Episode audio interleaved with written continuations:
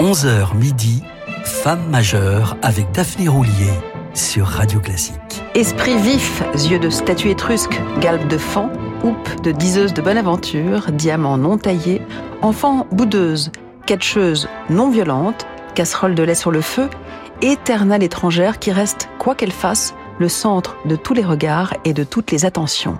Ainsi parlait Bellamy, non pas le personnage du chef-d'œuvre de Maupassant, mais l'inspiré biographe de Martha Argerich, Olivier Bellamy, dont les livres nous serviront de référence. Bonjour et bienvenue, amis auditeurs. Je vous embarque pour quatre émissions consacrées à cette musicienne de légende. La musique ne se résume pas au destin de compositrices injustement oubliées, il nous faut parler des interprètes. Et qui mieux que Martha, la virtuose, la véloce, la rebelle, ce beau tableau sans cadre, dira d'elle Daniel Barenboim, qui donc mieux que Martha Argerich pour inaugurer ce cycle d'interprètes. Elle tient une place à part dans le cœur des mélomanes. Tous saluent sa virtuosité, bien sûr, son jeu distancé, transparent, souverain, mais aussi son tempérament farouche et indomptable, sa générosité stupéfiante, son engagement et son refus des compromissions. Une artiste absolue donc, comme le résumera très bien Olivier Bellamy, d'une manière ou d'une autre, il faut payer le prix fort pour l'entendre. Le génie se manifeste très tôt chez la petite Martita, qui voit le jour à Buenos Aires en 1941. À trois ans, à l'âge où l'on comprend la difficulté de faire rentrer un carré dans un cercle, elle fait preuve de disposition remarquable pour le piano. Elle n'a que 7 ans lorsqu'elle se produit en public pour la première fois, non pas pour jouer Tata Yo-Yo, mais le concerto numéro 1 de Beethoven, le 20e de Mozart, avec une suite de Bach entre deux. En 1955, la jeune surdouée débarque en Europe avec sa famille et étudie avec le pianiste autrichien Friedrich Gulda, qu'elle désigne comme la personne la plus douée qui lui ait jamais été donnée de rencontrer. Madeleine Lipati, la veuve du légendaire Dino Lipati, et Nikita Magaloff, soit, on peut le résumer ainsi, tout le Gotha pianistique de l'époque. Un travail acharné qui porte ses fruits deux ans plus tard, quand elle remporte, coup sur coup, deux concours internationaux de piano, le fameux Busoni de Bolzano et celui de Genève. Moyen stupéfiant, notoriété précoce, la carrière de Martha Argerich prend son envol. Rien ne semble pouvoir l'arrêter, sauf elle. À peine vient-elle d'enregistrer un album mémorable de piano solo pour la Deutsche Grammophon qu'elle surprend tout le monde en annonçant vouloir faire une pause. Elle estime manquer de maturité, souhaite prendre du recul et réfléchir à son avenir. Elle en profitera pour mettre au monde sa première fille, Lida, aujourd'hui altiste de niveau international. Mais tout le monde l'encourage à reprendre le chemin des salles de concert. Ses admirateurs les plus fervents ont pour nom Vladimir Horowitz ou Arturo Benedetti Michelangeli, qui préféraient pour l'anecdote rouler à tombeau ouvert avec elle à bord de sa Ferrari plutôt que de lui donner des leçons. Il lui en donnera quatre en tout et pour tout. Il se justifiera en prétendant préférer lui enseigner la musique du silence. Quoi qu'il en soit, Martha se résout à reprendre le chemin des concerts et se présente au concours international Chopin de Varsovie en 1965 manifestation d'autant plus mythique qu'elle est rare, tous les cinq ans seulement, pour maintenir ce niveau d'excellence. Argerich l'emporte bien entendu haut la main, si je puis dire, en jouant notamment en finale le concerto numéro 1 en mi mineur de Frédéric Chopin.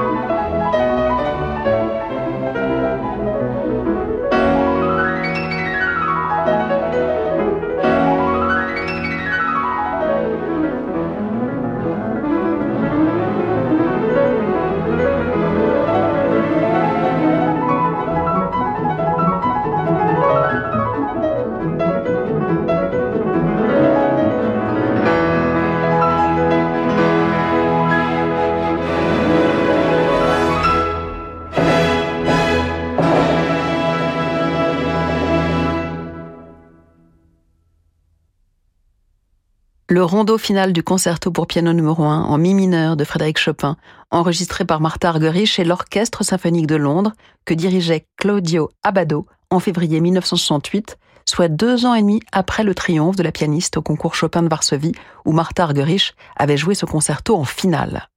Nous reviendrons bien sûr sur ce compagnonnage de près d'un demi-siècle avec le maestro italien, une longue amitié qui démarra en 1967 lors de ses premiers enregistrements de concerto pour ne s'éteindre qu'avec la disparition d'Abado en 2013, après qu'ils eussent encore enregistré ensemble deux concertos de Mozart.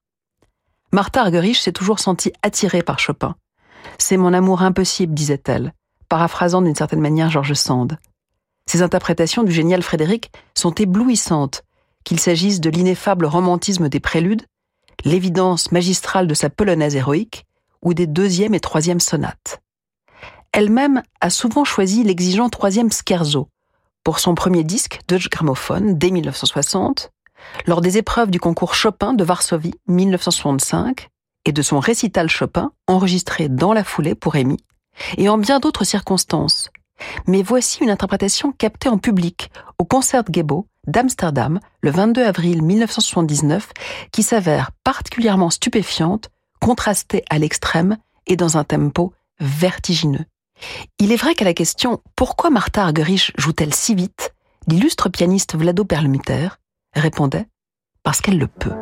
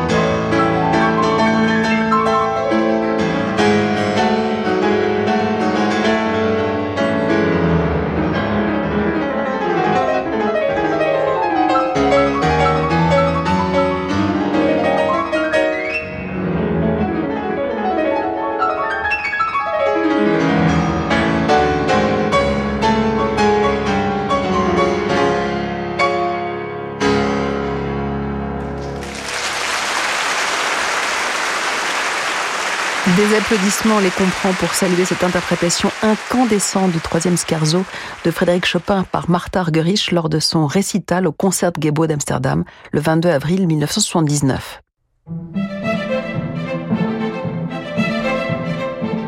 Femme majeure avec Daphné Roulier sur Radio Classique.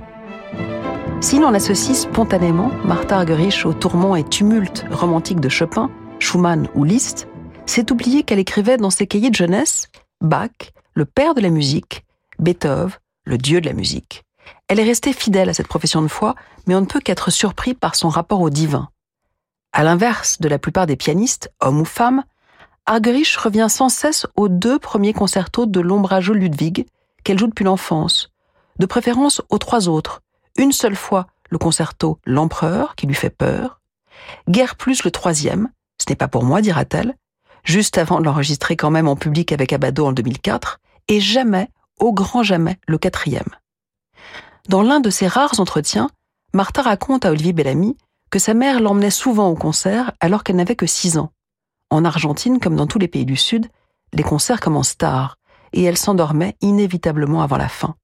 Sauf devant le concerto numéro 4 de Beethoven. Elle en fut secouée, impressionnée, un choc musical si puissant qu'elle refusera de le jouer en public comme si, dira-t-elle, c'était trop sacré. Alors, revenons au concerto numéro 2 de Beethoven. Et puisque Martha Argerich, dont la famille côté maternelle comptait quelques neuropsychiatres et qu'elle caressa elle-même l'idée de devenir médecin, écoutons l'interprétation qu'elle a enregistrée sous la baguette d'un psychiatre devenu par la suite compositeur et chef d'orchestre, le regretté Giuseppe Sinopoli.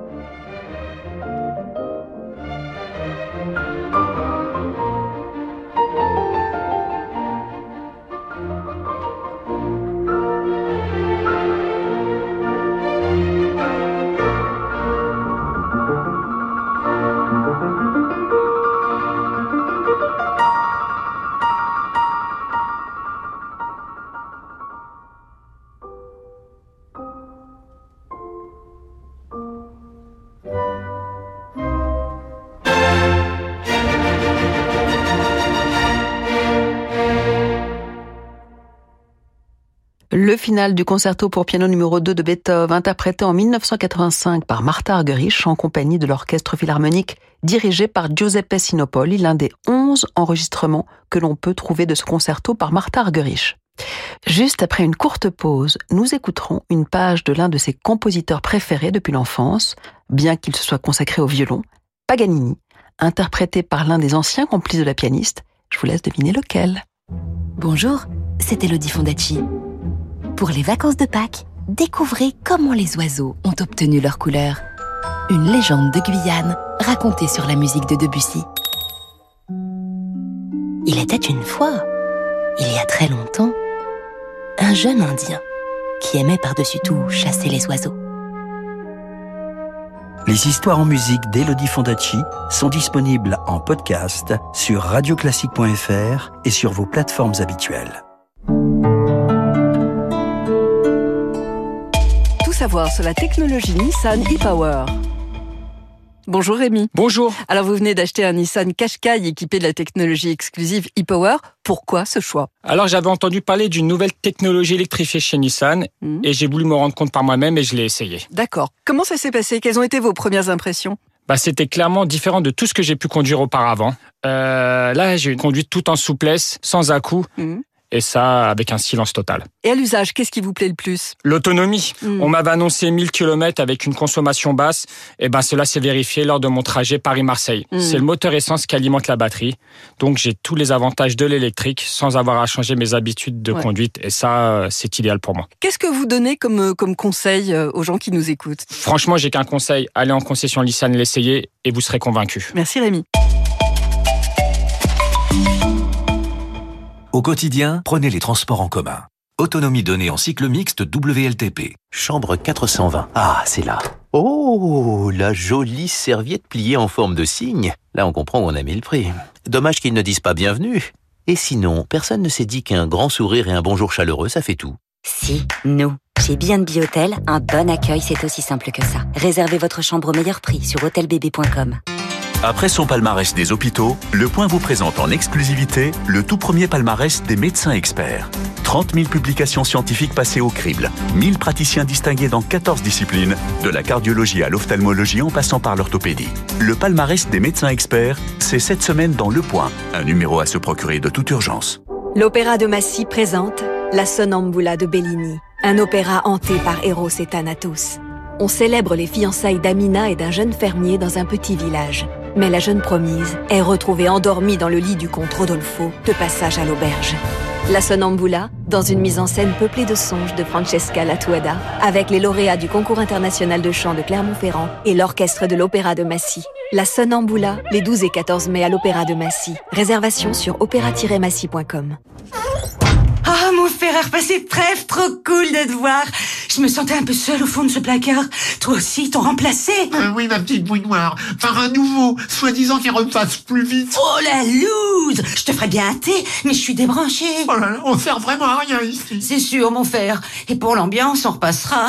Ne gardez pas les appareils électriques que vous n'utilisez plus. Faites-en profiter un proche ou donnez-les à un réseau solidaire. Trouvez votre point de collecte sur écosystème.eco. Écosystème, recycler, c'est protéger. Vous êtes au volant et vous vous dites qu'avec les trajets que vous faites chaque jour, vous avez le profil parfait pour passer à l'électrique. Le profil, oui, mais le budget Pour que l'électrique profite à tous, Peugeot crée le loyer sur mesure. 150 euros par mois seulement avec 500 km inclus pour une i208. Et quand vous roulez plus, le loyer s'adapte.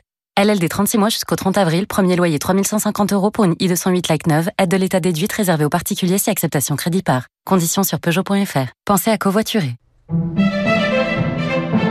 Dans un instant, Femme majeure avec Daphné Roulier sur Radio Classique. À l'hôpital Foch à Suresnes, près de 300 médecins et chercheurs œuvrent pour combattre la maladie. Faire un leg à la Fondation Foch, c'est réaliser un geste fort en transmettant votre patrimoine pour acquérir du matériel de pointe et financer des recherches d'excellence au bénéfice de tous. Leg, donation, assurance vie pour aider l'hôpital Foch, appelez le 01 46 25 27 74 ou rendez-vous sur fondation-foch.org. Jusqu'à midi, Femme majeure avec Daphné Roulier sur Radio Classique.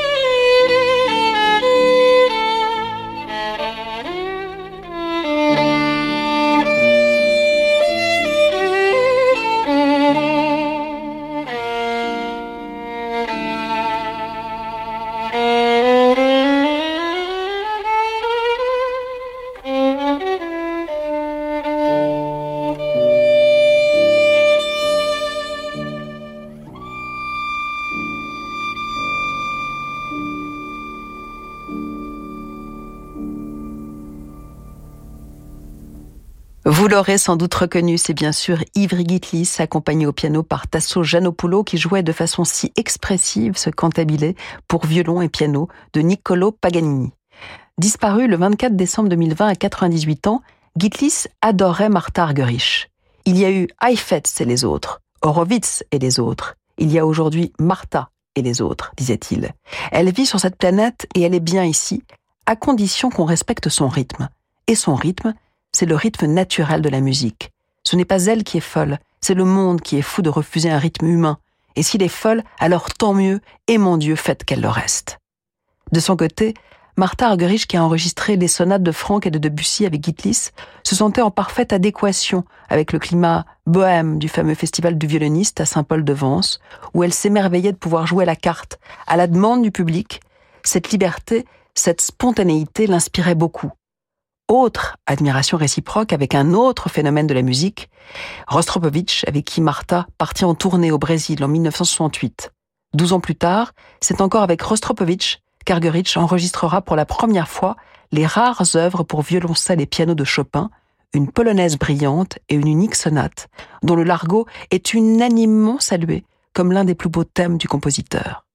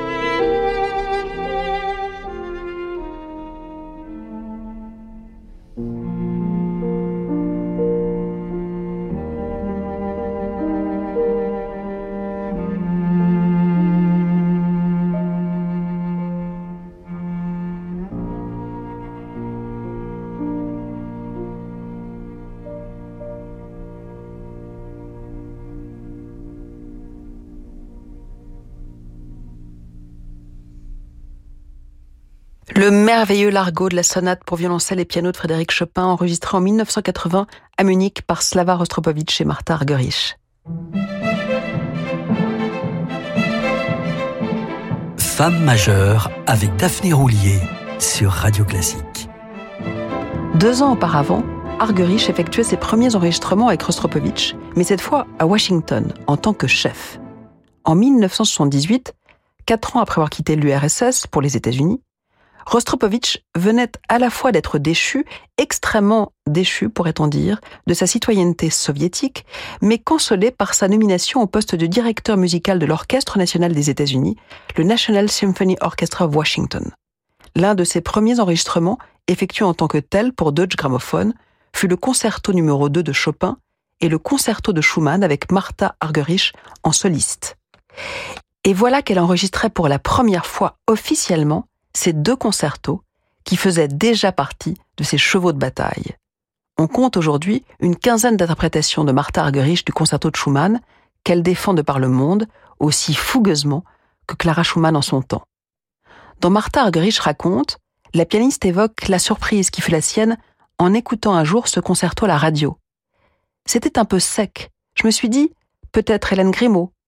Puis il y a eu un passage très virtuose. J'ai pensé, peut-être Kissine à la fin, on a annoncé que c'était moi avec Rostropovitch.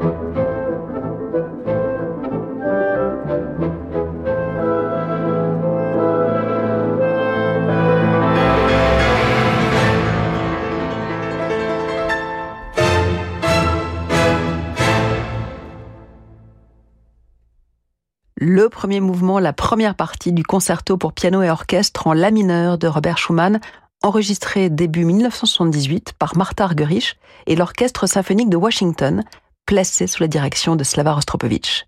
L'une des très nombreuses versions de ce chef-d'œuvre par Martha Argerich qu'il avait déjà choisi à 16 ans pour remporter le premier prix femme du concours international de piano de Genève. Rappelons au passage qu'à cette époque, 1957, les Suissesses pouvaient certes se faire remarquer au piano et devant un piano, mais ne disposaient pas encore du droit de vote, pour lequel elles durent patienter encore 14 ans, du moins au niveau fédéral. Personne ne s'étonna donc que le premier prix homme revienne à l'excellent Dominique Merlet, devant un certain Maurizio Polini, 15 ans et futur premier prix du concours Chopin 1960. Nous reviendrons d'ailleurs sur ce fameux concours Chopin de Varsovie dès demain sur Radio Classique.